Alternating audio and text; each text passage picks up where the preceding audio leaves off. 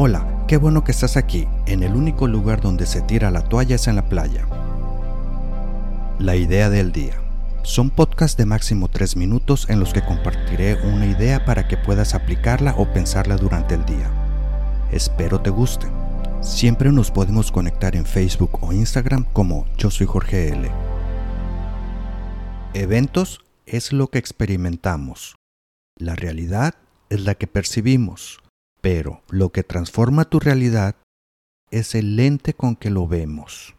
Un mismo suceso para dos personas puede ser una realidad positiva para la primera y negativa para la segunda. Eso mismo se puede aplicar a todo en tu vida. Uno de los procesos de la felicidad cuando está basada en el exterior inicia al momento de adquisición, pertenencia y logro. Al pasar, digamos, una o dos semanas, deja de existir o se difumina la felicidad basada en el exterior y pasa a ser una satisfacción estresante o no agradable. Imaginemos el caso de cuando compras un carro. Al momento que lo compras, la primera semana o la segunda, estás feliz con él. Pero después de ello, terminas diciendo, ¿qué? ¿Eso es todo? Ese es un ejemplo perfecto. Según estudios, el 10% de la felicidad a largo plazo viene de tu mundo exterior, pero el otro 90% viene de cómo procesas los sucesos. Repito, viene de cómo procesas los eventos. En otras palabras, el lente que usas para ver los eventos.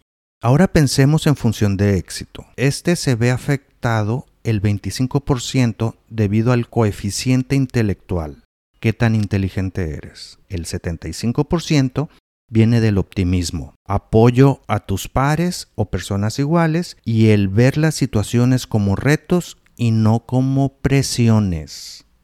A ver, trabajo duro es igual a éxito, que al mismo tiempo es igual a felicidad. ¿Cómo definirías éxito?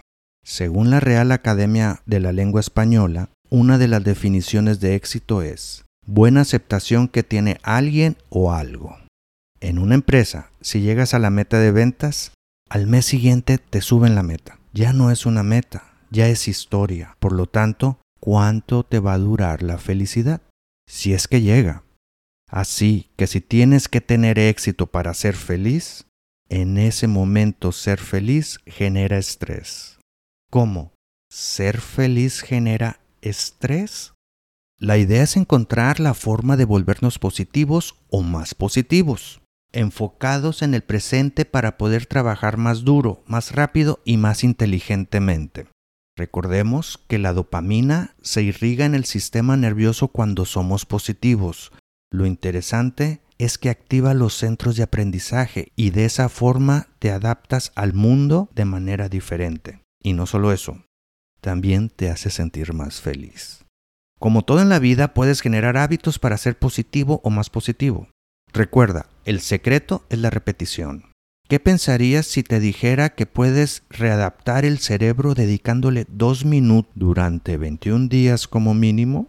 El procedimiento es sencillo. Busca tres motivos por lo cual estás agradecido. Todos los días tienen que ser cosas nuevas.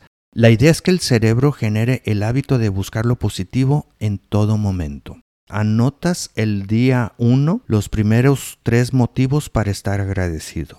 El día 2 anotas las tres anteriores y tres nuevas. En la lista siempre debes de agregar tres nuevas formas de estar agradecido por algo.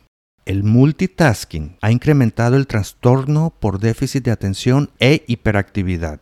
La mejor forma de calmar la mente es la meditación, para de esta manera poder centrarnos en una sola cosa a la vez. Otra forma es hacer actos aleatorios de bondad. Estos actos tienen un doble propósito. La persona que recibe el acto, a esa persona le mejoras el día. Y al mismo tiempo, entrenas a tu cerebro una vez más a ver lo positivo en los demás. Puede ser en alguna red social, o enviar un correo electrónico, o algún detalle para esa persona. Imagina cómo mejoraría tu mundo si empiezas a detectar lo positivo. Empezaríamos por darle significado al dicho de Mahatma Gandhi. Si quieres cambiar al mundo, cámbiate a ti mismo. Recuerda que la felicidad te llevará al éxito y el viaje será más placentero. Saludos. ¿Te gustó? No olvides darle suscribir en tu aplicación para que no te pierdas ningún episodio. Y también puedes compartirlo.